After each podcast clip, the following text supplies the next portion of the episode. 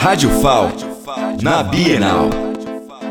Estou aqui com o Coronel Pantaleão Ferro, que trouxe o batalhão, o grupamento aqui de praças, né, da Polícia Militar de Alagoas. Queria saber a importância de estar trazendo o pessoal para cá, né, os militares aqui para a Bienal do Livro. Boa tarde, Gabriel. Boa tarde, ouvintes da Rádio UFAL. A importância de trazer os novos policiais que estão em formação no Centro de Formação e Aperfeiçoamento de Praças da Polícia Militar de Alagoas reveste de uma importância ímpar, porque não existe boa prática sem uma boa teoria. Então estamos trazendo os nossos novos policiais para dotá-los do que tem de melhor, do que tem de mais novo em termos de doutrina, seja na área jurídica, seja na área de humanas, para que nós possamos formar esse homem com o que há de mais novo e mais atual, para que seguindo as diretrizes do nosso comandante geral, Coronel Paulo Amorim, do nosso comandante do Cefap